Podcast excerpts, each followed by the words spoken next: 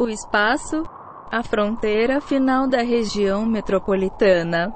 Estas são as viagens da nave estelar Rio Doce CDU, em sua missão de cinco anos para exploração de novos mundos. Audaciosamente indo onde nenhum homem jamais esteve. Zona Fantasma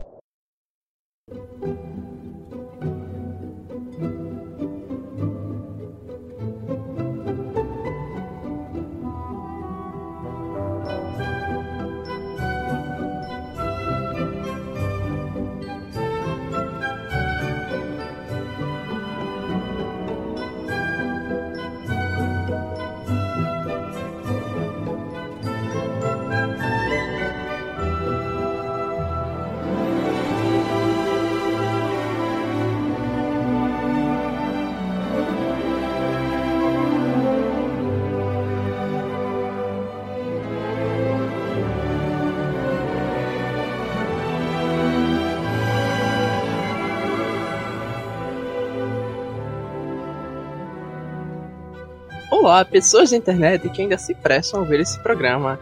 Tá começando mais um Zona Fantasma e hoje a gente vai comentar sobre o estúdio Ghibli, o estúdio favoritinho dos otakus indie alternativos que gostam de falar de cinema. É, e mais uma vez a gente tá sendo pautado pela Netflix. Não, não recebemos dinheiro ainda, mas gostaríamos muito, porque é difícil manter às vezes o podcast, estamos todos lisos, então cederíamos ao capitalismo com gosto. Ou não. Mas dessa vez a gente vai falar bem da Netflix, né? A gente vai é elogiar, verdade. né? Das outras vezes a gente revelou a tática de manipulação dela. Não somente da Netflix, mas também da empresa do rato. Sim. Mas é isso. É, 21 filmes do estúdio Ghibli vão entrar no catálogo da Netflix a partir de fevereiro. E esse é o grande gancho pra gente falar hoje sobre os filmes do estúdio Ghibli. É um estúdio que é super conhecido, assim, é, pelos filmes terem são filmes que muitas vezes mesclam um realismo fantástico com algumas outras temáticas, empoderamento feminino, é, proteção do meio ambiente, é, um forte discurso anti-guerra, né, antibélico. Então, a gente vai discorrer sobre esse estúdio hoje. Quem me acompanha hoje são Antônio Lira, né? Tudo bom, Antônio? Tudo bom. E Clara Monteiro, também conhecida como Ninwen, escritora e podcaster do Vida Cassete. Tudo bom, Clara?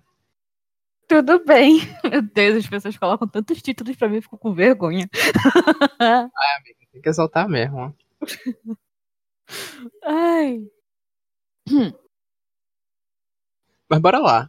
É, a partir de 1 de fevereiro, a gente vai ter alguns dos primeiros títulos, eles vão entrar gradualmente na, gra na plataforma da Netflix, né? Os primeiros filmes que vão entrar no catálogo, que vão ser liberados de forma gradual, né? São O Castelo no Céu, de 1986, Meu Amigo Totoro, de 1988, O Serviço de Entregas da Kik, de 1989, Memórias. Meu Deus. Nossa, eu vou matar o Omelete, que eu tava roubando dele essa informação. é, Porco Rosso, de 1992, é, Omega Kikoero, ou Eu Posso Ver Oceano, de 93, e Contos de Terra Mar, que inclusive é um filme meio desconhecido do estúdio, de 2006. Mas, a gente, pra não ficar tão monótono assim, falando, ah, vai ter filme tal e tal, pra comentar um pouco primeiro, eu acho que a gente pode começar esse episódio discutindo, afinal, que raios é o Estúdio Ghibli, né? Pra quem uhum. tá acostumado mais com animação ocidental, talvez a gente possa dizer, assim, bem chulo, bem rápido, que o Ghibli é a Disney do Japão. Hum, o que vocês acham? Então, é, a Disney é a representante legal do Ghibli nos Estados Unidos. Inclusive, a Disney proibiu a Netflix de colocar os filmes na plataforma. Porque eles são propriedade da Disney nos Estados Unidos, então eles Menina. provavelmente, uh -huh, provavelmente vão estar no Disney Plus, né? A empresa do rato não perde tempo. Sim. E eu não sei muito bem. É uma comparação ok, mas eu, eu não gosto muito dela. É tipo, ela faz sentido, mas eu acho que todas essas comparações que começam com ah, não sei quem é não sei quem de tal lugar, é, são meio são meio ruinzinhas, né? Mas eu acho que ela começa, acho que ela dá a entender porque a Disney é muito importante nos Estados Unidos por é, dar um caráter, que é uma coisa que às vezes a gente nem tem tanta noção, mas assim, de pegar as animações e elaborar e refinar elas a um modo que você ganha um, um, um, prestígio dentro da indústria e um caráter artístico também, né? Que foi meio que isso que o, que o Disney fez com o primeiro Branca de Neve, assim, que foi o primeiro longa-metragem de animação. Eu acho que talvez, se você for para esse sentido, a comparação faça um pouquinho mais de sentido. Né? Uhum.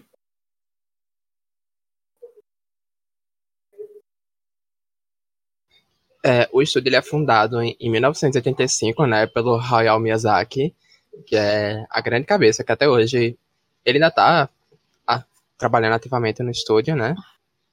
sim, sim, um... ele, é, é, ele aposenta, sai da aposentadoria, aposenta, sai da aposentadoria, aposenta, sai da aposentadoria. Ah, eu amo que ele é igual o Togashi, vai e volta direto. e, inclusive, o Isao Takahata, que era o outro um, cabeça do estúdio, ele faleceu em 2018. Sim, e um, meio que tipo, foi um golpe muito grande, né, pro Miyazaki, porque o Takahata e ele trabalham juntos desde, desde antes do estúdio Ghibli, né. Então, é, eu compreenderia completamente se, se o Miyazaki dissesse, não, depois da morte do Takahata não existe mais Ghibli, porque Ghibli era eu e ele, mas, enfim, ele continua fazendo fazendo filmes, mas eu, eu realmente não sei o que esperar do, do, dos próximos filmes do Miyazaki. Pois é, fica essa incógnita, porque é, principalmente quando a gente pega, acho que quando a gente pega alguns filmes mais antigos da era pré-Ghibli, né, como uhum. Caliostro, é Caliostro ou Caligostro? Eu nunca sei como pronuncia, meu Deus. Não eu sei, também nunca sei como pronuncia.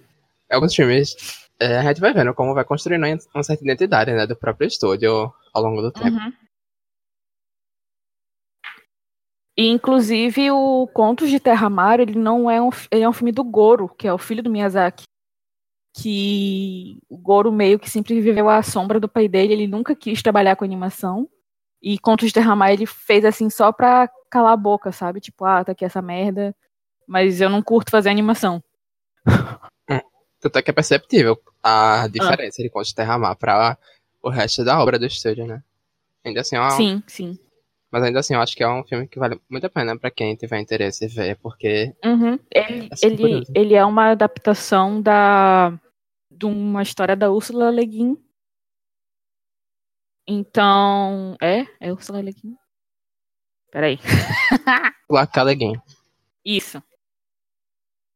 É, ele é uma adaptação de uma história escrita por uma, uma escritora mulher, o que é meio que um ponto fora da curva no estúdio, porque geralmente os filmes do Ghibli são roteiros originais, menos o Castelo Animado e Kiki, que são adaptações, principalmente. Mas a maioria é tudo roteiro original. E curiosamente, é, esses dois que tu acabou de citar, né? Hum. É, Kiki não. Ah, meu Deus. Oh, confundi agora. Fiquei com o Chihiro, gritam. Mas. É, ah, acontece. Hall, mas Hall, no caso, que é uma adaptação, né? Do castelo animado uhum. da Diana. Uhum. É, são, é um dos filmes mais populares do estúdio, né? Sim, sim, sim. É porque o, o que acontece é que, assim, a, as histórias da Diana Wynne Jones, elas são muito queridas no Reino Unido, principalmente. Eles são meio que clássicos infantis. Então, quando o Castelo Animado saiu, a própria Diana, Diana, ela meio que deu uma, uma força dizendo, assim, é a minha história, mas ao mesmo tempo não é a minha história, só que ela continua sendo uma história mágica. Então isso meio que deu aval para as pessoas um, curtirem o filme tanto quanto elas curtiram a, a, o livro, entendeu?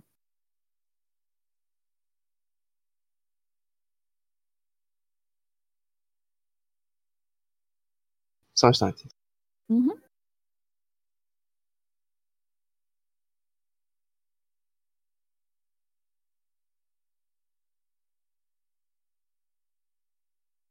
O estúdio ele vai surgir dessa parceria, né, do Miyazaki com uhum. Isao que são amigos de longa data.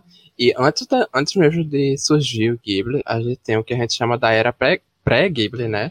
Que são Sim. alguns filmes que são produzidos pela, antes da criação efetiva do estúdio, acho que a gente vai, já vai ver uma certa definição do estilo, da forma de contar a história, que vai se firmar com a criação do estúdio.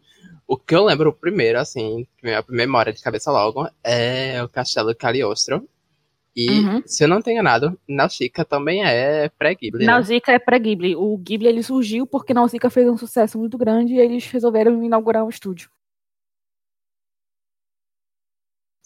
Olha aí, inclusive Nausicaa, acho que tem algum, recebeu algum prêmio em relação a preservação, por ter uma narrativa de preservação do meio ambiente. Eu nunca lembro dele, meu Deus. Eu não lembro também. Deixa eu dar uma olhada aqui. Um...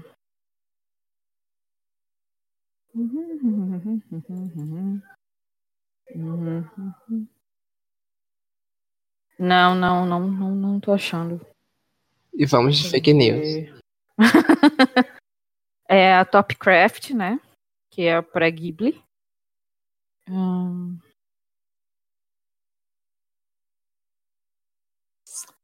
Deixa eu ver, deixa eu ver, deixa eu ver, deixa eu ver, deixa eu ver, deixa eu ver. Então. É, não que eu saiba, não, não tô achando, pelo menos. Não sei se ele ganhou mesmo. Enfim. Enfim, é... a gente vai ter essa era da, da, dentro da filmografia, né? A gente vai ter o que a gente chama uhum. da era pré-Ghibli, com Horas, o Príncipe do Sol, de 1968. Veja o quão velho é. é. Em 72, a gente vai ter As Aventuras de Panda e seus amigos. Em 79, Lupin III, O Castelo de Caligo... Cagliostro. Meu Deus, por que nome em, em italiano é tão difícil pronunciar? Cagliostro. Isso. Eu já tô fazendo a mãozinha. Faz a coxinha aqui. com a mão, assim. em 81, a gente vai ter Ti, a pirralha. Nossa, eu acho que são dos poucos pré que eu nunca vi. Em 82... Eu nunca, assisti, nunca... Também nunca... Nunca vi esse, pelo menos. Em 82 tem Gosho, o violoncelista. E em 84 tem a aclamadíssima Nausicaa de Vale do Vento, né? É, como uhum. a Clara pontuou, vai ter depois, depois do sucesso de Nausicaa, vai ter a criação do estúdio. E daí pra frente, de 85 pra frente, cria-se o estúdio efetivamente. E a primeira produção do filme é, 80, é em 86, com o Castelo no Céu.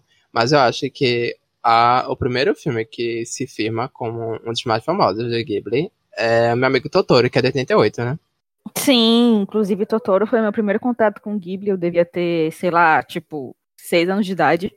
Ele foi um dos primeiros Ghibli, do, primeiros um, filmes do estúdio Ghibli que foi que foi trazido para o Brasil, eu acho. Então, ele, ele, muita gente da minha idade, porque eu tenho 27 anos, talvez tenha conhecido o Ghibli pelo pelo Totoro mais do que pelo Viagem de Hiro, por exemplo. Não, inclusive em relação à iconografia, eu acho que esse é o todo mundo já deve ter visto a figura, né? E, tipo, mesmo quem não conhece, o Ghibli já deve ter visto, assim. Eu acho que em questão de iconografia, talvez seja o mais conhecido mesmo. É, inclusive o... o... Eu esqueci o que eu ia falar. não, a mas... Uh, a... É, o, o, o meu vizinho Totoro, ele meio que... É, é, ele inaugura uma um estilo do Miyazaki de contar histórias Acho que assim, tipo, você não precisa necessariamente que algo incrível aconteça, sabe? Tipo, é, pode ser que as meninas realmente encontraram com o Totoro, mas ao mesmo tempo pode ser que tenha sido só um sonho delas. Então, você não precisa de um grandíssimo plot para as histórias do Miyazaki se desenvolverem. Uhum. Esse é um ponto que eu quero retornar um pouco mais à frente, de como é, as histórias contadas pelo Miyazaki, né, pelo estúdio como todo, uhum. é, elas têm um certo... Eu não, eu não sei muito bem como colocar palavras, eu é, o que me vem à cabeça para descrever é um certo realismo fantástico. Uhum. De, é uma coisa meio de anime, slice of life, sabe? Tipo, vida cotidiana, mas Sim. se mistura com fantasia em algum ponto. E uhum. fica essa coisa, realmente essa coisa meio que, tipo, é, principalmente tipo, muitos dos personagens serem crianças, enfim. É, uhum. A gente fica se perguntando, fica aquela coisa meio que, tipo, será que aconteceu de verdade? Hum. É, tipo, Shihiro, Desculpa, Antônio, pode ir. Não, pode, pode, pode, falar. Inclusive, Shihiro é aquele filme que você assiste que você, quando termina, você fica. Um, ok, isso realmente aconteceu? Ou Sim. ela dormiu naquela estação abandonada e, e ela sonhou com tudo aquilo, sabe? Tipo. E mudou da água pro vinho. Porque eu acho que tem muito, e aí tanto na, na estética, mas também na temática, assim, que é um, um pouco desse universo lúdico infantil, mas de uma maneira muito de você mergulhar, assim, é para tentar passar, eu acho que a sensação do que é ser uma criança e sonhar com essas coisas, né? E é Uhum. interessante assim você pensar que é, ela encontra o espírito do rio que ela no qual ela ficou afogada, né? Enfim, dá até para fazer um, dá até para fazer uma análise, sei lá, psicológica nisso assim de como esse lugar que foi tão importante para ela, porque enfim, é o lugar onde ela se afogou, mas também quando você se afoga, você renasce, né? Enfim. Uhum. Grandes reflexões com Antônio. Lira. Aproveitando né, que tu falou em Chihiro, que é um dos meus filmes favoritos esteticamente, por, pelas grandes paisagens que tem ao longo do filme todo, eu queria que a gente entrasse nesse segundo ponto, de falar um pouco do traço do, do estúdio, que é bastante característico, né? Tipo, é, tem no próprio Chihiro mesmo, em vários outros filmes, a gente vê uma mescla de um traço mais caricato, com personagens com é, proporções exageradas, com um sorriso enorme que vai de ore- orelha a orelha. E em relação a alguns outros personagens mais contidos.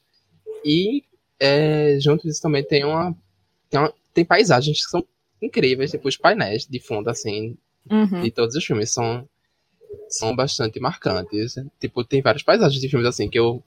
Dos filmes, às vezes, que eu pego e fico colocando papel de parede, porque pra mim é muito marcante os cenários que constroem.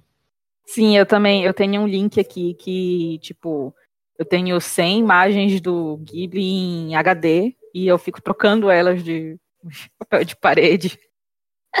Porque é um negócio muito absurdo. Tipo, tem uns painéis que o Miyazaki faz, faz, né? Porque, enfim, ele não trabalha. ahn, que com certeza absoluta ele deve ter passado pelo menos uma semana pintando aquilo ali, sabe? Porque é uma atenção muito grande com detalhe, não é só o pintar. Tipo, ele coloca alguns pequenos detalhes bonitinhos, então é, o jeito como ele pinta, que é tipo uma aquarela, mas ao mesmo tempo não é. Então, tipo, é, é, é muito único do estúdio, sabe? Eu acho que tem uma coisa muito massa, assim, de que parece que cada frame, cada quadro, cada coisa é pensada, assim, com muito cuidado, sabe? Uhum. Ou seja, é um processo que demora, é um processo que. E aí lembra um pouco, nesse sentido, lembra um pouquinho a Disney quando o Disney era vivo, né? De você Sim, sim. chefiar cada e tentar fazer um negócio que é bem handcraft, sabe? Feito à mão, assim. Cada partezinha tem um cuidado. Sim, sim. O Miyazaki, pelo menos, ahn, ele faz praticamente tudo sozinho, né? O máximo eu acho que acontece é os coloristas ajudarem ele a pintar, mas de resto ele, ele desenha e, e- e pinta a maior parte das coisas. Então, esse traço, essa, essa, esse detalhe que ele tem, tipo, como o Lúcio falou, ah, os personagens dele são meio caricatos. Mas acho que essa é muito aquela questão de, tipo, tentar mostrar como uma criança enxerga o mundo, sabe? Tipo, para uma criança, às vezes, ahn, o sorriso de uma pessoa que tem uma boca um pouco maior pode parecer que tá tomando a cara inteira dela. Então, isso pode ser uma, uma das explicações por que que o traço dele parece tão caricato, e mas ao mesmo tempo é um caricato que não é feio, sabe? Ele é simples, mas ao mesmo tempo ele, ele tem uma certa personalidade. Porque eu acho que ele passa muita emoção, né? Então é uma emoção Sim. que é muito destacada, assim.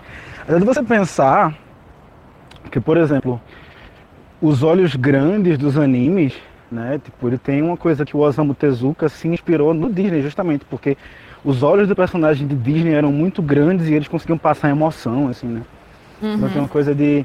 que é, às vezes pode ser considerado brega, mas é muito de tentar produzir uma emoção que é, acho que, relatable no nível de. pra criança mesmo, assim, também, mas também pra. sei lá, a criança que tá dentro do adulto, né? Uhum. É porque o, o, o, o Ghibli como um todo, o, o que eu tenho quando eu assisto os filmes é tipo essa tentativa de me transportar para uma um, para uma infância, para uma época em que as coisas eram tipo, mais simples, sabe? E tanto que, tipo, a lógica nos filmes dele é bem simples. Então, tipo, tu não tem um, um, uma grande explicação para nada, e é outra coisa que é muito característica dele, que, tipo assim, ele só joga as coisas ali. Tipo, ele não vai te explicar a maioria das coisas. Porque tu tem que aceitar que aquilo ali é aquele mundo e acabou, sabe? Tipo, entra naquilo ali, compra a ideia. Eu acho que é de criar a ambientação, né? Uhum. Meio até, sei lá, impressionista nesse sentido, assim, de criar ambientação e criar, assim, passar sensações e criar ambientações ao invés de necessariamente se preocupar em, em amarrar uma narrativa e explicar. Apesar de que, sim, sinceramente, quando eu vejo, eu nunca fico sentindo falta de explicação, não, sabe? Porque é sempre sim, uma... Sim, sim, é Porque tudo, tudo quando, quando ele constrói um, tudo tem um motivo para estar tá ali, né? Então, por exemplo, quando você tá numa viagem de Shihiro, faz sentido os pais dela terem virado porcos e no final, tipo, eles não serem mais porcos, sabe? Porque, tipo, do mesmo jeito que eles viraram, ele, na verdade, é meio que a Shihiro não viu eles virarem, né? Ela só viu os porcos no lugar do pai e da mãe dela. Então, pode ser que em algum momento os pais dela nunca tenham de fato virado porcos. Então, tudo é um, um, um, um uma coisa que meio que é dele e que fica bem claro nos filmes, sabe? Tipo, dessa não necessidade de explicar as coisas, porque você só tem que, ok, compra essa ideia e segue com ela até o final. E eu acho que tem uma coisa assim, porque você não é muito sobre você, ah, era um sonho ou não era. Na verdade, assim, é, ela uhum. pode ser os dois. E é uma obra que ela funciona muito bem sendo e funciona muito bem não sendo. E na verdade, assim, não é para você ficar pensando o que é ou o que não é, é para você mergulhar, sonho ou não, sinta a sensação, né? Porque, enfim, a sensação Sim. que te passa o sonho, ele também passa uma sensação, né? Ele também te faz acessar, enfim, lugares uhum. idílicos. Sim, sim. Inclusive, isso acontece muito nos filmes do Miyazaki, porque apesar dele saber o que vai acontecer na história, ele tem um roteiro pré-pronto na cabeça dele, ele não planeja, tipo, todas as cenas com absoluto um, com absoluta minúcia, sabe? Então, tipo, é por isso que às vezes as, as ações dos personagens elas parecem tão reais, porque ele não ficou pensando e programando aquela ação ali durante meses e não, o personagem vai fazer isso porque ele tá pensando assim, assado. Não, sabe? Tipo, ah, o personagem reagiu assim porque na hora para ele pareceu certo. Acabou. Não tem muito que que ficar pensando demais nisso. Uma coisa que eu acho bem legal também é o uso do silêncio, né? Tipo, o uso da uhum. pausa e o uso do silêncio. Que é uma coisa que, que tá presente, assim, acho que nessa.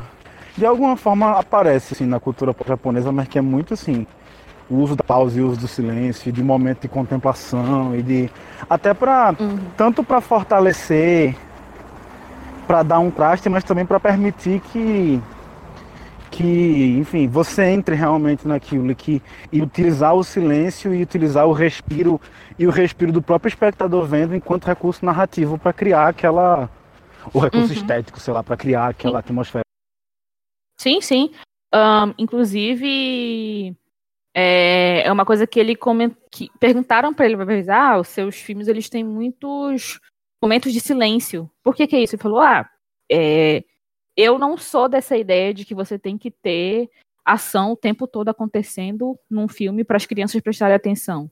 Você pode ter 30 segundos de silêncio, 30 segundos de contemplação, para a pessoa que está assistindo aquilo ali conseguir digerir o que ela acabou de ver e poder estar pronta para o que vai vir. Então, por exemplo, é, eu gosto muito dos silêncios de Mononoke, por exemplo. Então, tipo, o, o sei lá, o, o Ashitaka tá lá observando a Sam dormir. Tipo, cara, aquele momento ali, se ele não tivesse no filme, eu acho que o impacto do, do, do das cenas seguintes ela não seria tão grande, sabe? Tipo, aquele, aqueles 10 segundos ali de silêncio, de, de criação de vínculo, ele é tão importante quanto a, a cena da luta final, entendeu? Eu lembrei agora de uma discussão que que eu tive numa aula, na verdade, do mestrado, mas que era sobre É, essas, essas, músicas tipo lo-fi beats, chill e tal, que geralmente uhum. todos esses vídeos no YouTube, eles, a foto deles, né, quando estão tocando aquelas rádios de coisa, é com alguma coisa de anime, né, e tal. E eu fico pensando muito assim, todo, todo, sobre essa sensibilidade de, de utilizar o silêncio enquanto momento de reflexão e de criar empatia, e de criar contato, assim. Até pensando, por exemplo, como, sei lá, isso é uma coisa que, indo para outro lugar completamente diferente, né? a Bossa Nova usa muito isso do silêncio, né? E, por coincidência, existe uma relação aí muito forte entre a música pop japonesa e a Bossa Nova, né? Então tem uma coisa, acho que, de, de uma sensibilidade que é cultural mesmo, assim, que acaba passando, assim, de, do uso do silêncio, enfim, e das pausas como recurso para, enfim, criar uma atmosfera que atinge uma coisa que vai bem profunda, né? Uma coisa de, de, de, de infância, de, enfim,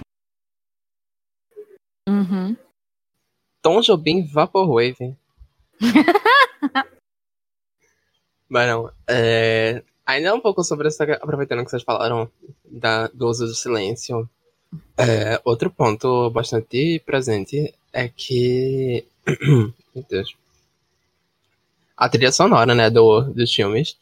Como eles se. Ah, chega de. Uh, a língua dando uma enrolada. Minha gente. Respire. Estou respirando.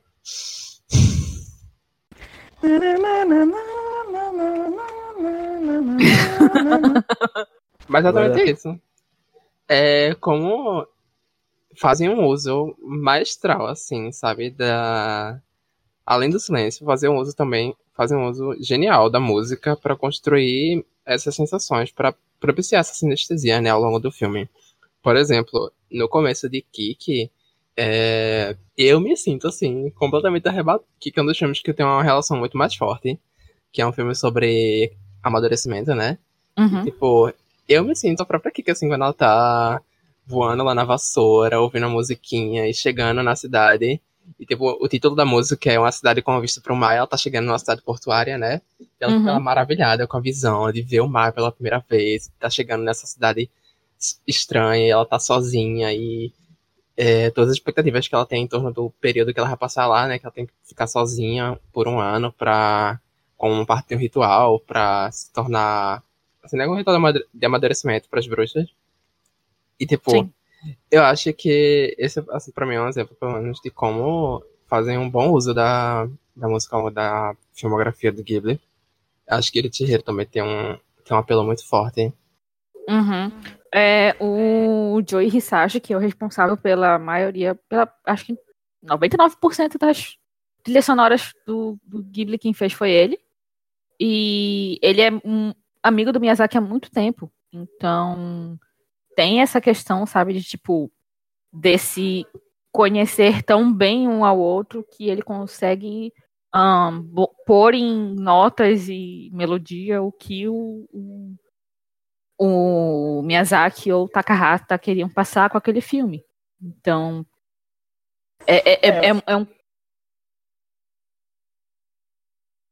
é um conjunto de trabalho, sabe? Tipo, não é o trabalho só do Miyazaki, é um conjunto de um, trabalho de tipo uma, muita gente que tem um, um relacionamento muito próximo e por isso acaba conseguindo interpretar de outras formas a história que está tá querendo ser contada. Eu acho que isso dá um caráter muito autoral, né? De você pensar em, por exemplo, todos os filmes de Star Wars têm trilha do John Williams e a trilha é muito importante, né? Então, assim, ter o mesmo compositor e as mesmas pessoas, assim, e a própria Discord, assim, né? Que eu acho que eles têm uma, uma, uma preocupação com, com a, o autoral, né? E eu acho que isso é uma coisa que sobressai muito também. Pois é, tipo, me bateu uma, uma coisa agora que, tipo, a gente pensa no Ghibli como um estúdio grande e tal, mas é, a sensação que a gente tem aos ver os filmes, tipo, a maneira como a gente tá discutindo aqui, é de que ele é como se fosse quase que. Eu não sei se índia seria a palavra certa, mas, tipo, tem essa coisa. Como a Clara falou um pouco mais cedo sobre as pinturas, de ser uma coisa muito artesanal a produção, sabe? De, de a gente perceber esse contato muito próximo de quem tá trabalhando com o com o objeto em si, né? Com a obra. Sim. Eu acho que é isso, né? Uma sensibilidade. Pode não, pode não é, tipo, uma coisa necessariamente indie, né? Tipo, é um estúdio grande. É. Mas, assim, ele tem uma sensibilidade indie, porque parece que é um jeito de fazer, que é um jeito mais cuidadoso, que não é tão massificado. É quase como se fosse assim, você tem uma indústria cultural que é toda padronizada assim, não. Aqui a gente vai parar, justamente. A gente vai te dar um momento de respirar e de criar uma coisa que tem uma sensibilidade que vá mais para uma coisa realmente assim, mais indie, não necessariamente minimalista, né? mas assim, de, de uma delicadeza não fazer, que eu acho que é uma coisa que, que, que, que toca muito, assim, pelo menos pra mim é uma das coisas que eu acho mais bacana. O, o terceiro bloco que eu queria abordar sobre o estúdio é a questão das histórias e narrativas que são abordadas, né? É, uhum. A gente falou um pouco sobre como é, tem esse aspecto de um certo realismo fantástico, de a gente vivenciar histórias que a gente não tem certeza se aconteceram ou não, se são só imaginação. É, tipo, coisas que a gente pensa assim, tipo, será que isso foi de verdade? Tipo, que é uma realidade, é tipo uma realidade mágica que é mais próxima da gente. Sim. E, para além disso, tem alguns outros aspectos que se, que se repetem em, em vários dos filmes do estúdio, né? É, Clara, tu que analisou no TCC alguns das garotas de Miyazaki, né? Uhum. É, queria que comentasse um pouco sobre como a gente observa alguns desses pontos que se repetem. É, então, é, em relação ao que o Miyazaki faz, principalmente com as meninas e as mulheres que ele escreve, porque ele não só não são só os filmes dele, né? Ele tem alguns outros, ele assina o roteiro de outros filmes do estúdio, como Sussurro do Coração, por exemplo.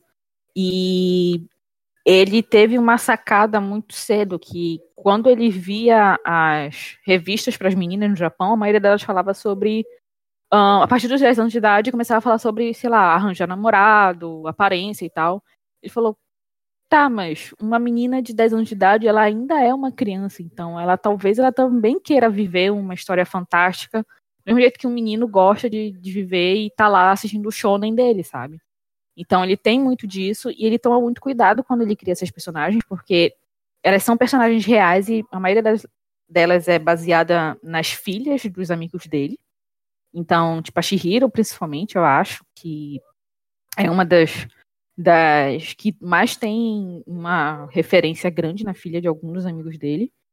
Que é essa menina que, tipo, ah, é, tem um, um desenvolvimento muito forte dentro dessa história e que isso não necessariamente muda quem ela é, sabe? Tipo, no caso da Shihiro, ela muda, ela, ela, ela amadurece. Mas, por exemplo, a Sam, ela continua sendo a mesma pessoa. Tipo, ela não, ela passa por aquela jornada inteira, ela aprende com aquilo, mas ela continua falando, não, eu não, eu me recuso a viver com humanos e aqui eu não fico, sabe? Tipo, não, não, é, é, é muito de um, de um, como é que eu posso falar? É muito de um cuidado com os personagens, sabe? Para não para que elas não caiam num clichê e para que esse desenvolvimento delas eles tenham sentido, sabe? Então, é, a gente tem, por exemplo, a Kiki, que tem, acho que o, o, o arco de amadurecimento mais bem um, fechadinho de todos os filmes dele, que a Kiki é, principalmente, ela é baseada num, num livro e você tem essa é, todas as etapas da, da do amadurecimento dela, inclusive a a Jéssica que fez TCC comigo, ela acredita que a Kiki não é que ela perdeu a habilidade de falar com o Didi, na verdade é porque ela cresceu e ela parou de acreditar que o Didi conseguia falar com ela. Entendeu? Não, for, não era que ela, que ela tinha a, os, o poder de falar com ele, mas foi que, como ela era uma criança, para ela fazia sentido que ele fosse a voz da consciência dela. Então tudo isso aparece e é de um cuidado assim muito grande, um carinho muito grande que ele tem. E essa questão também dele não ter um roteiro tipo uh, pensado em todos uh, os mínimos detalhes ajuda muito esses personagens terem essas essas nuances de tipo, ok, uma pessoa normal faria isso, sabe? Não sei se não sei se faz sentido o que eu falei. ah, mas faz, eu tô, eu tô traumatizado agora, pensando sobre Didi, meu Deus. eu nunca tinha pensado nisso também. Agora eu gostei muito disso que tu falou, do carinho, que eu acho que a palavra é carinho mesmo, sabe? Tudo é uhum. é feito com muito carinho, pelo menos tudo é feito para te, te fazer ver e pensar que tudo é feito com muito carinho. Assim, é tudo muito muito, muito, sabe, com assim, cuidado, carinho e atenção, assim. Eu acho que talvez seja por isso que é, seja um estúdio que tenha também muitos fãs que são justamente fãs bem dedicados, assim, né? Aquele tipo de fã que tem um cuidado com, enfim. Pois é. é e aproveitando que a gente falou de certas coisas que se repetem, a gente encontra vocês acham que a gente poderia colocar alguns filmes do Ghibli dentro de uma estrutura de jornada do herói? Principalmente, é, alguns vão falar sobre amadurecimento, né, e tal, tipo, e a gente vai ver personagens saindo de casa, é, e vai ter, em algum momento vai ter a figura do, do sábio, e blá blá blá, uhum. e ter um, um momento de queda, de reflexão, e aí entra é, o momento de silêncio, de reflexão, né, e o grande confronto final, enfim. Vocês acham que a gente consegue colocar essa, esses filmes dentro de uma certa perspectiva de jornada do herói? Eu acho que dá para colocar os, alguns filmes, não todos. Por exemplo, o meu vizinho Totoro ele não se enquadra na, na jornada do herói, mas Nausicaa se enquadra, um, Castelo no Céu se enquadra, um, Shihiro se enquadra. Então, tipo, os acho que os filmes mais. Um, aventureiros? Aventureiros deles são os que mais se, se enquadram no, na jornada do herói, mas os mais slice of life, assim, eles são bem. bem fora desse padrão, saca? Uhum. É, para além dessa construção dos personagens, é, uma temática, uma não, algumas temáticas recorrentes na filmografia do estúdio são a defesa do meio ambiente e o antibelicismo, né? É, o Miyazaki, ele é sobrevivente da Segunda Guerra Mundial, se não me falha a memória, né? E ele traz no, nos filmes um discurso anti-guerra muito forte. A gente vai se repetir ao longo de... É, em, no Castelo Animado, Vidas ao Vento, que é um filme que une as duas grandes paixões dele, né? Uhum, que é a aviação. É... E o Vidas ao Vento tem, tem, a polêmica também, né? Porque tem e... pessoas que acusadas de estar tá romantizando a história do. Porque a, a, invenção do. Eu não vou lembrar o nome do personagem agora, mas a invenção dele ajudou a matar muita gente, né? Inclusive possibilitou os kamikaze, enfim. Horrorizada, meu Deus. Assim, é, eu acho eu acho que só quem acredita que o, o Vida do Aumento romantiza é porque não assistiu o filme direito. porque também. tem um momento em que o, o, o, personagem, que também esqueci o nome dele, ele meio que para pra perceber o que, que o que, que ele fez, sabe? Que, tipo, ah, ele criou uma coisa maravilhosa, que é, é beleza, ele aperfeiçoou o avião. Só que aí as outras pessoas corromperam completamente a, a, a ideia dele. Ele não criou o avião para ser uma máquina de guerra, ele criou o avião porque ele tinha o sonho de voar. São coisas completamente diferentes, então. Se a pessoa tá achando isso é porque ela tá assistindo o filme errado.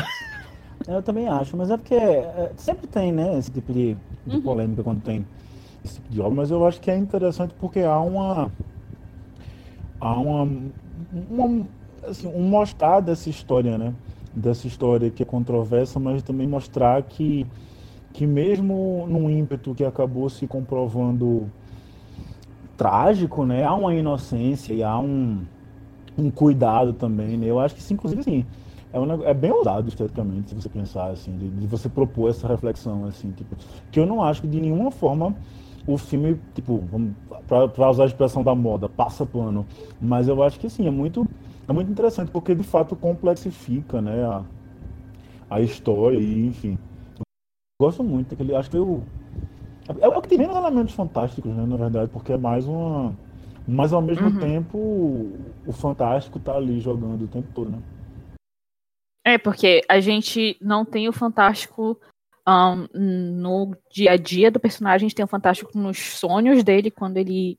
E quando ele. Um, quando ele não é com, não é concebe, ele ele tem um momento de páprica dele, ele mistura é. a realidade com sonho.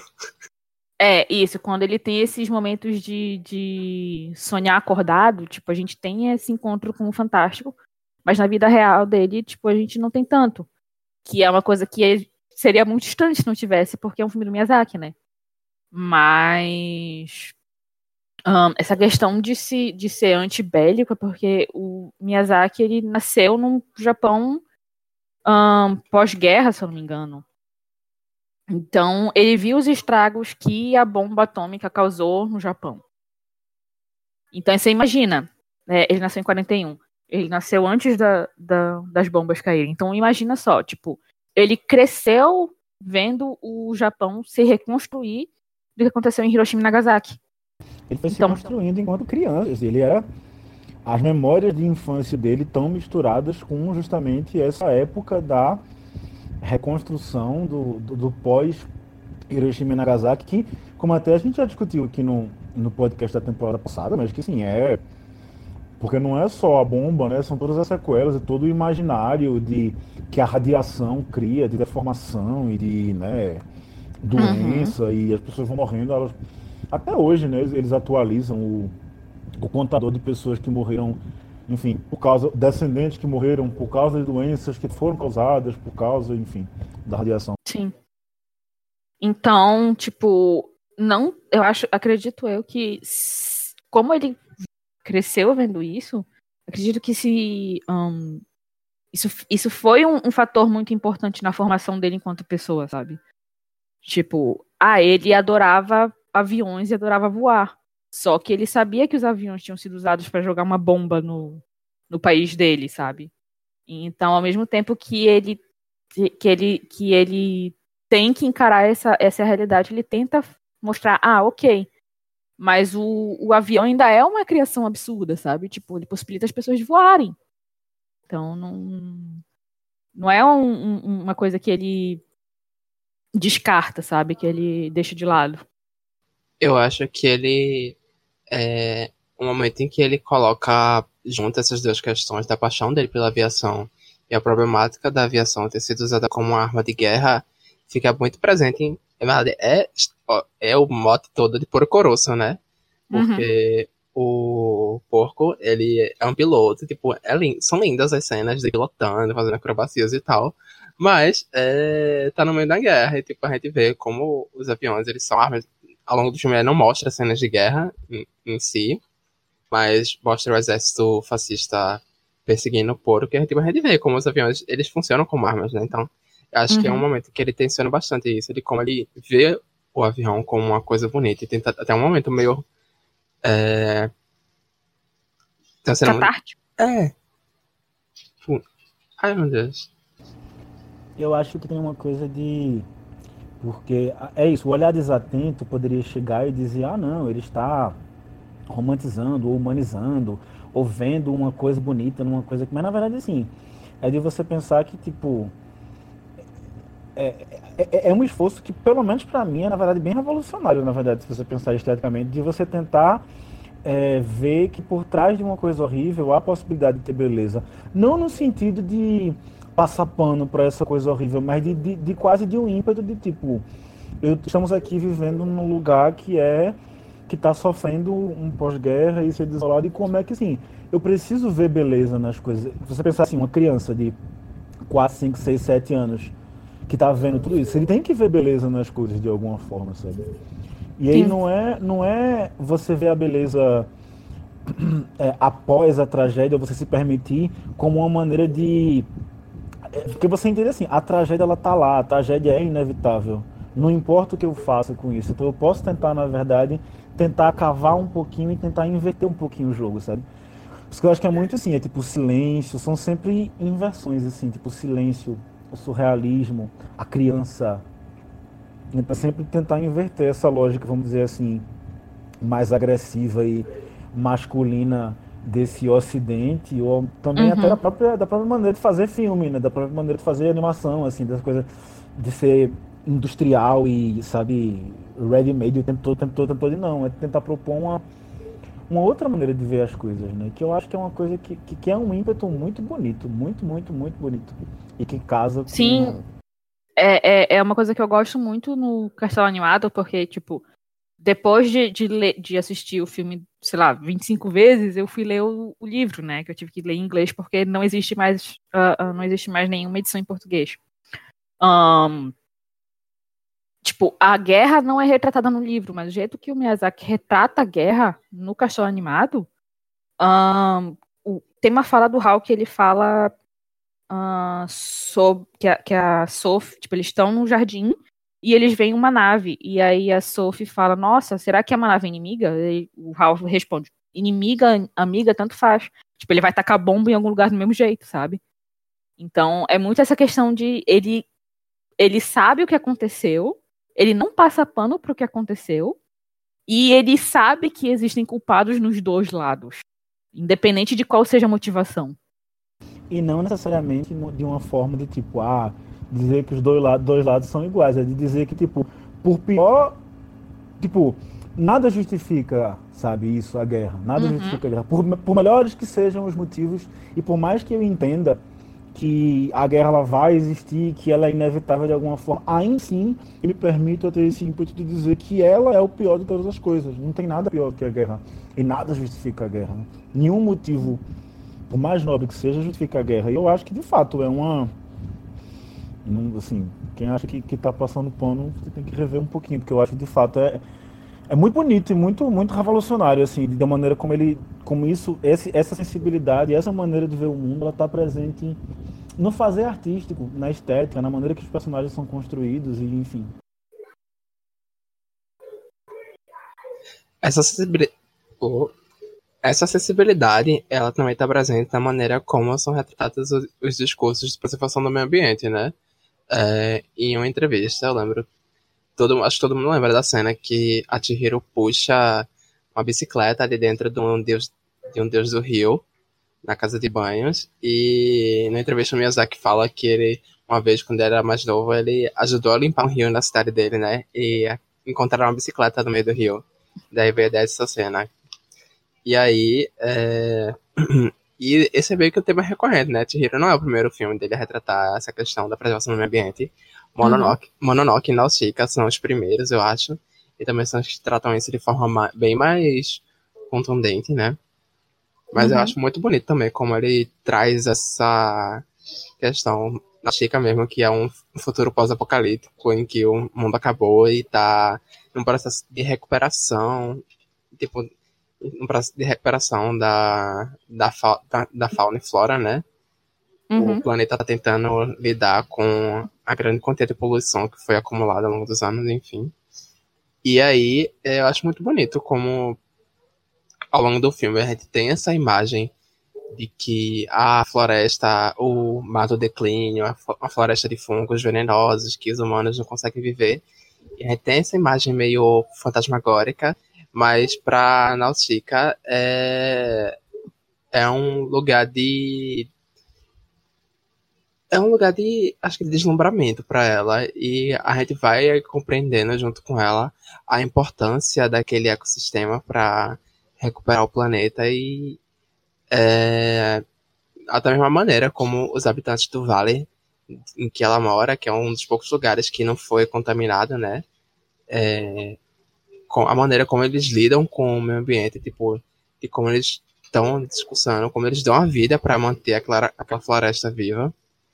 Eu acho que isso tudo demonstra como traz à tona essa delicadeza para sobre a preservação do meio ambiente. Isso me lembra muito Wally, que parece ter uma coisa, uma discussão parecida, de uma maneira de demonstrar esteticamente isso parecido também, assim, de, até do uso do silêncio, né? Porque eu acho que, enfim, é, é um pedir calma, né? Se você pensar que tem toda uma toda uma estrutura que é, enfim, é, masculina, agressiva, capitalista, que destrói o meio ambiente, branco, ocidental, sabe? E aí, tipo, é de tentar propor uma maneira de dissolver isso e de contrapor isso de alguma forma, né? Se você pensar direitinho, Hayao Miyazaki é muito decolonial.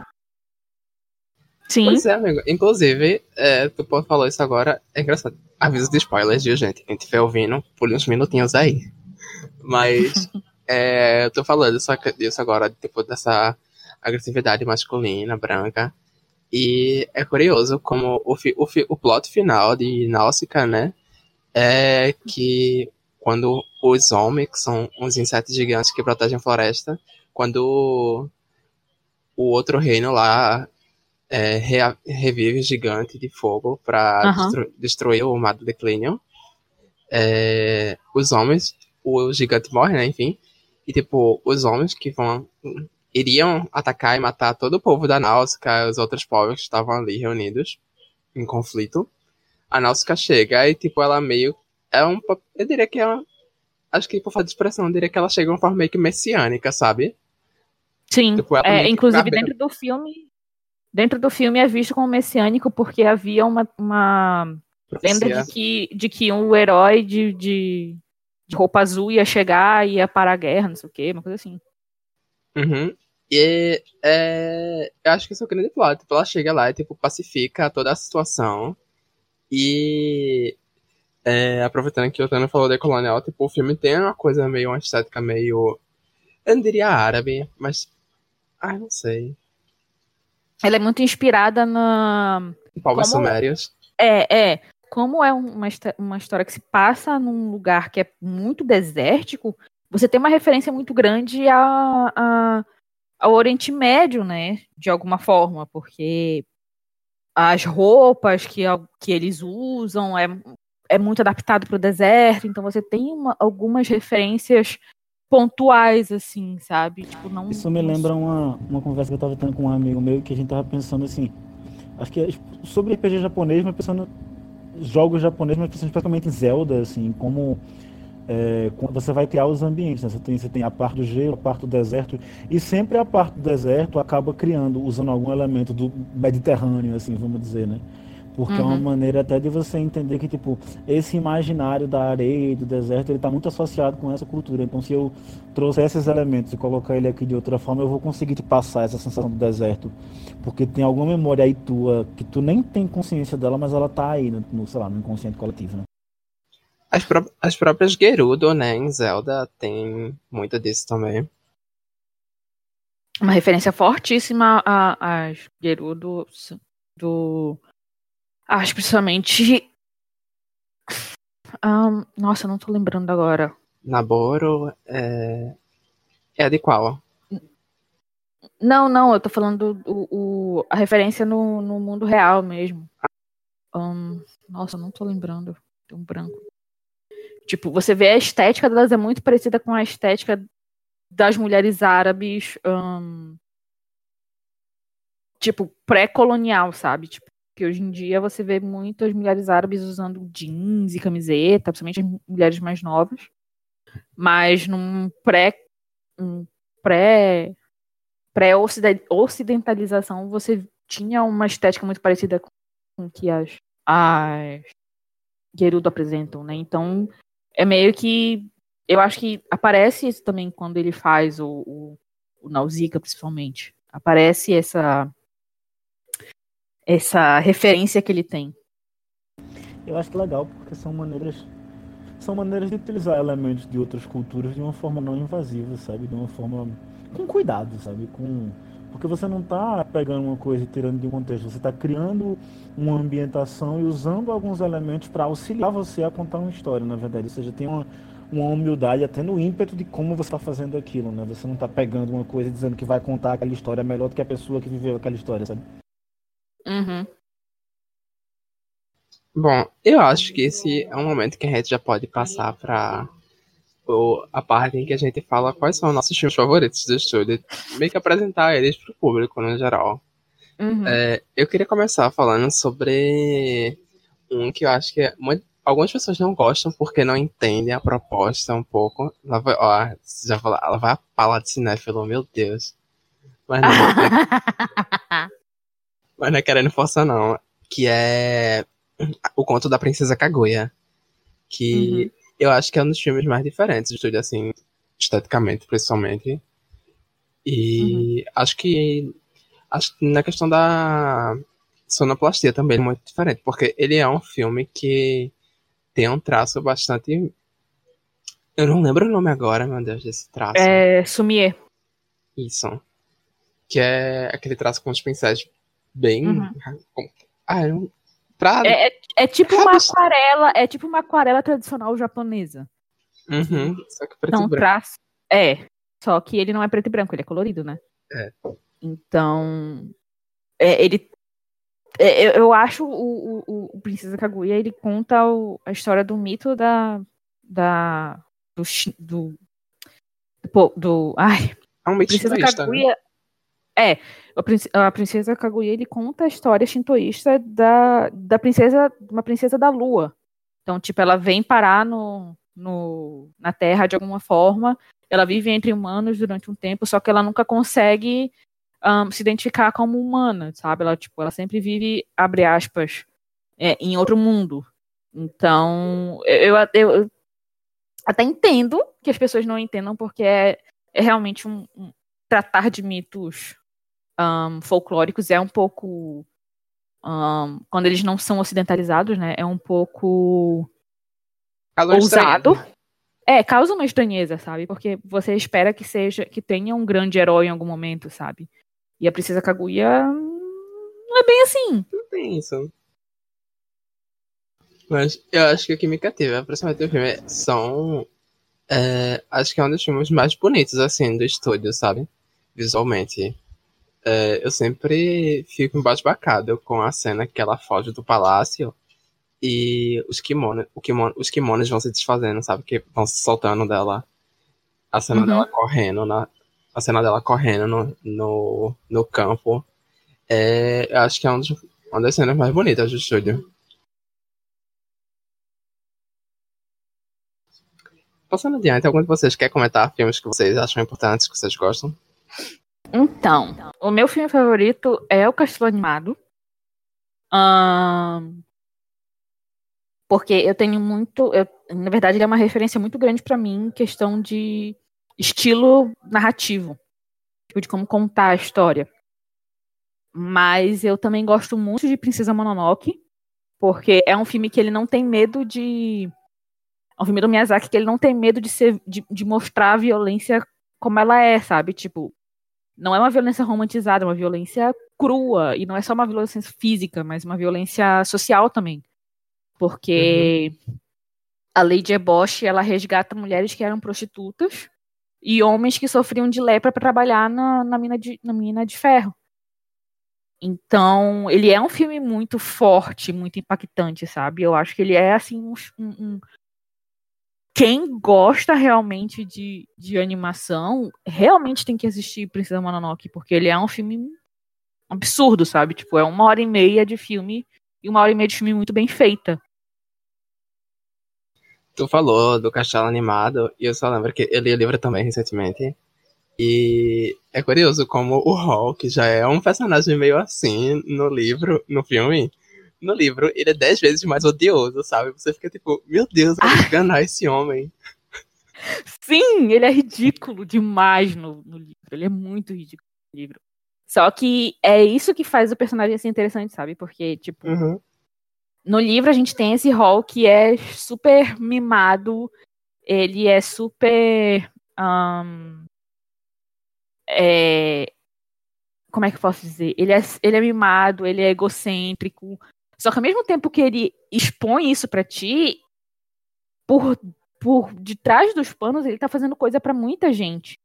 Uhum. E quando, como a gente vê o, o, o- a gente lê o livro pelo, pela visão da Sophie, né? Tipo, a gente no começo a gente não percebe isso, a gente vai percebendo depois. Que é conforme ela vai convivendo com ele, ela vai percebendo. Tipo, ah, ele às vezes não cobra quando ele faz um feitiço pra alguém, ou então ele ele resolve o problema da pessoa e não fala pra pessoa que resolveu, sabe? Tipo, a pessoa só vê o problema resolvido. Então, isso tudo meio que é, é, é uma coisa assim que torna o personagem muito, muito humano, sabe? Eu acho que, pra mim, os que, os que, curiosamente, os dois que mais me marcaram são os dois que eu vi no cinema. Porque eu acho que. vê- é, tem coisa da imersão também. Nossa, eu tô muito cinéfilo com esse papo, né? Meu Deus do céu, me cancelem. Não! Kleber Mendonça Filho, veja isso. É... não, eu, primeiro que o primeiro meu contato, primeiro contato com o Ghibli foi com o Chihiro. Foi muito engraçado, porque a gente foi no meu aniversário e a gente foi no cinema com família e tal, meu pai, minha mãe. E aí é, a gente ia ver um filme, mas esse era um, não me lembro qual era o filme que tava passando lá, mas era um filme que tava lotado e era. Tinha muita coisa assim, não, vou, vou ver. Vai, vamos ver esse aqui, que é desenho também. E tipo, a gente nem sabia do que se tratava. E a gente foi sem fazer ideia do que era, sem fazer ideia do que se tratava. E. Eu, meu irmão, meu pai e minha mãe, os quatro ficaram deslumbrados com o filme de maneira diferente. Assim. Meu pai, ele virou fã, assim, ele comprou o DVD e ele via o meio Eu acordava de manhã, no sábado, tava meu pai de 8 horas da manhã, vendo making off, assim, tipo, e, e, vendo e, e, acompanhando os momentos muito assim. E visualmente foi o primeiro filme que eu vi no cinema da Fundação, aqui em Recife, que foi massa. E, enfim, aí eu acho que muito por causa. Eu acho talvez, se fosse pensar assim, mais separadamente, acho que talvez eu, eu, eu, gostei mais como filme mesmo de Castelo Animado. Agora eu acho que a experiência que eu tive vendo Vidas ao Vento e Viagem de Hero foi, foi muito única, assim, de, de justamente de perceber essas coisas da imersão e do silêncio, enfim. E me tocou muito, assim. Eu acho que ter visto a Viagem de Hero foi uma das coisas formadoras, assim, pra minha maneira de ver o mundo, eu acho. Uma das memórias que eu nunca vou esquecer, a sensação. Ele e Mulan. Ah, é tocadíssimo agora. Porque é, Castelo Animado é um que eu gosto muito de rever, assim, é, por causa da narrativa. É uma história que me absorve muito. Mas os que me pegam pelo peito, assim, que me botam para chorar no cantinho, é, são Kiki e Chihiro. Que são justamente os dois filmes que mais, que, pelo menos pra mim, eu acho que são os que mais retratam sobre amadurecimento. Principalmente é, que, que tem alguns tem um momento que ela, quando ela perde os poderes, né, um momento de depressão. E é muito significativo, é um filme que eu sempre vejo, assim, quando eu tô em crise e tal, tipo, que é um momento que eu tiro, que, como a gente falou, desse momento de silêncio que tem alguns filmes para construção da personagem, desse momento de reflexão antes dela é, prosseguir com a narrativa e tentar solucionar os problemas que ela tá lidando. Eu acho que é, é um filme que me ajuda muito nesses momentos. Porque eu me vejo refletido nesse momento daqui, que ela perde os poderes, não sabe lidar mais com as coisas, não sabe o que fazer, fica travada sem saber o que fazer. E acaba. É, e é no momento que ela se afasta dessas coisas, que ela se afasta, tem, que ela para de tentar. Tipo, de tentar resolver imediatamente as coisas, né? Quando ela uhum. vai visitar a amiga lá na cabana, que ela acaba que ela se redescobre, né? Que é um momento Sim. que ela volta a começar a andar no caminho certo de novo. E Chihiro, eu acho que é caramba, eu não eu não consigo ah, faltam palavras. Porque foi o primeiro filme do Ghibli que eu vi e é, à medida que eu reassistia, eu acho que mudou muito a maneira como como eu lido com ele hoje, porque eu hoje eu sempre choro toda vez que eu vejo a cena de Chihiro comendo o, o bolinho que o Haku fez para ela quando eles estão uhum. no jardim escondidos, porque é, me lembra muito quando eu saía do estádio chorando. e é, eu acho que é outro filme que lida muito com essa coisa de você começar a se entender como. É, ela tá meio que tendo que agir como adulta ali, né? Ela tá tendo que uhum. tomar responsabilidades enormes nas costas dela. E. Eu acho que esse filme traz muito isso pra mim, pelo menos. É uma experiência que, pelo menos, eu lido, acabo lidando com esse filme dessa forma. Não, é, é, bem compreensível essa, essa ideia da. É, é, essa ideia não, essa. Essa empatia que a gente cria com a Shihiro, principalmente. Porque ela tem essa questão de ser muito humana, sabe? Então, ela começa o filme como uma criança mimada que não quer, não quer aceitar a mudança da cidade grande para o interior. E ela termina o filme como uma criança que. Ah, beleza, eu tô me mudando, mas isso não significa que a minha vida vai acabar. Então, é, é, é, muito compreensível, sabe? Tipo, essa, essa questão de aceitar mudanças e amadurecer. Eu tenho uma relação muito forte com o cartão animado, principalmente por causa da Sophie. Porque ela tem toda uma trajetória de, tipo, a Sophie não é a menina mais bonita da família, ela, tipo, ela tem é, ela não, não é que ela tem que competir, mas perto da irmã dela, que é loira, tem olho azul e, tipo, tá dentro de um padrão completamente europeu de beleza, tipo, ela não sente que ela vale muita coisa, sabe? Tipo, as habilidades dela são muito, tipo, um, é, minimizadas socialmente falando, né? Então, tipo, ah, ela gosta de ela gosta de fazer os chapéus, ela gosta de, de um, cuidar, cuidar das flores. Então, são coisas, são trabalhos manuais que são meio que um, diminuídos. Desvalorizados. De, é, desvalorizados. Então, eu, eu me vejo muito nisso e também na questão da, da autoestima dela, porque ela associa o fato dela não ser esteticamente tão parecida quanto a irmã dela com o, o valor que ela acredita que ela tem, sabe? Então, isso, quando eu assisti, a primeira vez que eu assisti Cartão Animado, eu devia ter uns 14, 15 anos. Aquilo bateu muito forte em mim. Porque ela não. Ela, a ponto dela se ver como uma velha, sabe? Tipo, que não tem. Que, tipo, prefere ser velha a, e, e, reclamar de tudo a aceitar como ela é e, e, e, viver a vida dela, sabe? Aquilo bateu muito forte em mim. É então curioso. foi bem. Uf. Nossa. É curioso que tu falou isso agora de como ela se vê como a velha, porque chega um momento do filme em que, é, se eu não estou enganado, fica meio claro que quem tá mantendo a maldição é a própria Sophie, né? Ela que tá se Sim. mantendo como uma velha. Sim. Inclusive, isso tem no livro também, tipo, chega uma hora que o. o... Spoiler! Que o Hall fala para ela, cara, eu tentei de todos os jeitos levantar a maldição de você, mas não dá, tipo, eu curei as suas dores, eu, eu diminuí as suas dificuldades enquanto uma, uma pessoa de idade, mas eu não consigo desfazer essa maldição porque você não quer aceitar que você é algo além disso. É então, tipo. É muito pesado como a gente internaliza essas coisas, né? Eu acho que. Sim. Exatamente nisso.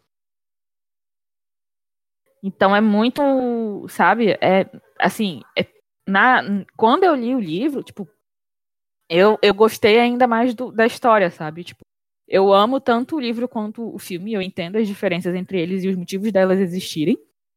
Mas, assim, é, eu continuo muito apaixonada pela história, sabe? Tipo, é, é aquela história que eu volto toda vez que eu tenho que eu tô triste porque eu sei que é uma história confortável e eu vou me sentir bem assistindo.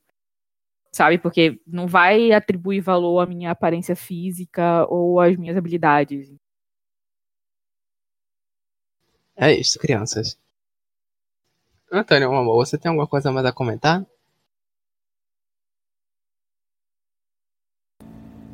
Não, eu acho que é isso mesmo. Deu um panorama bem geral, assim vendo, vendo eu achei legal, assim, porque me deu, deu para dar uma revisitada, lembrar um pouquinho das coisas e pensar em como. É muito interessante de você ver em como todas essas questões, assim. É, de, de pensar pensar outras formas de se fazer além da hegemonia, sabe? Pensar outras formas de ser, outras formas de. e ao mesmo tempo permitir que essas outras formas surjam, né?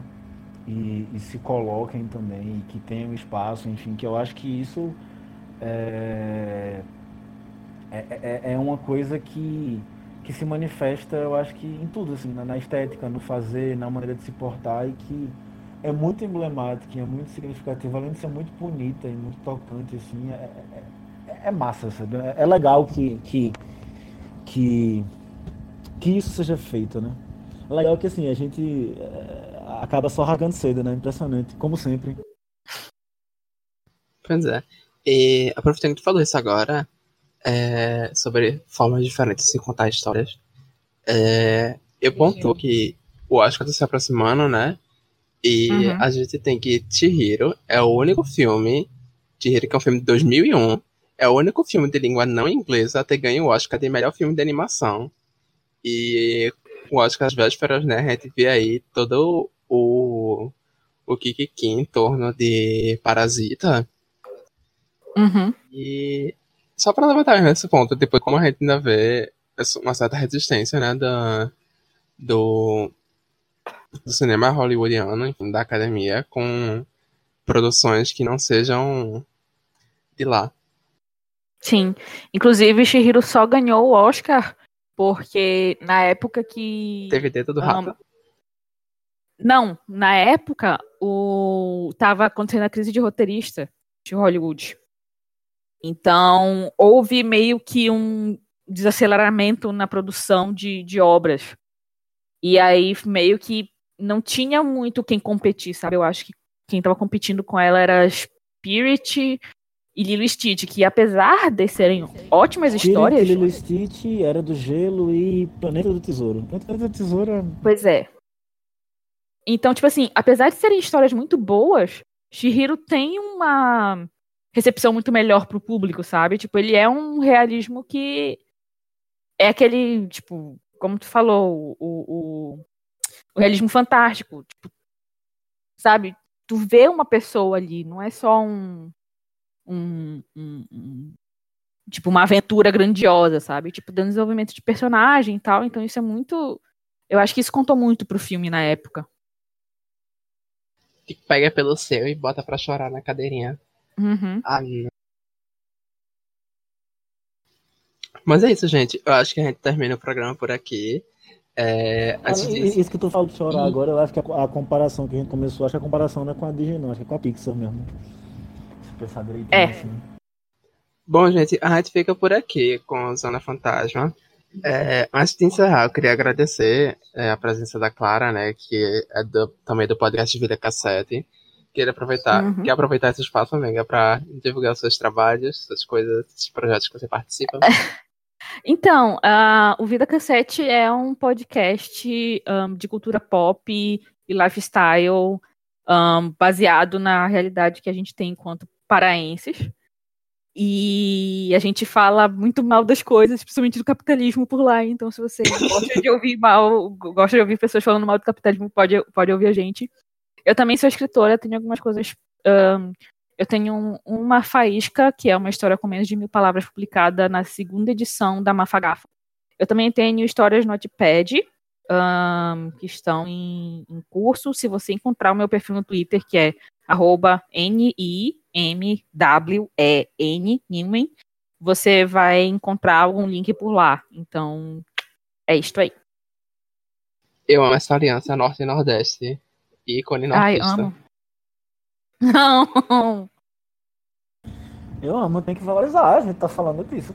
Bom, assim, a gente acabou nem, nem precisando, né, falar da, da Netflix, mas agora é bom, né, dar o serviço para falar de é, de quando vai ser liberado é, de quando vai ser liberado os filmes.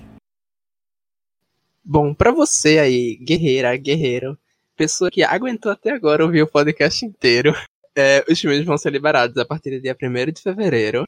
Eles vão ser liberados aos poucos. Já tem a primeira leva em fevereiro, né?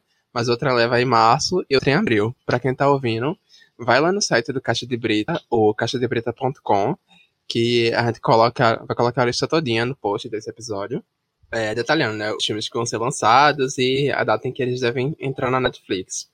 Segundo a previsão da plataforma, né, que divulgou recentemente, eu acho, essa semana. E é isso, gente. Sigam Caixa de Brita nas redes sociais também. A gente tá no Twitter e no Instagram, no arroba Caixa Brita, e no facebook.com barra Caixa Brita. A gente fica por aqui, e beijinho, beijinho, tchau, tchau.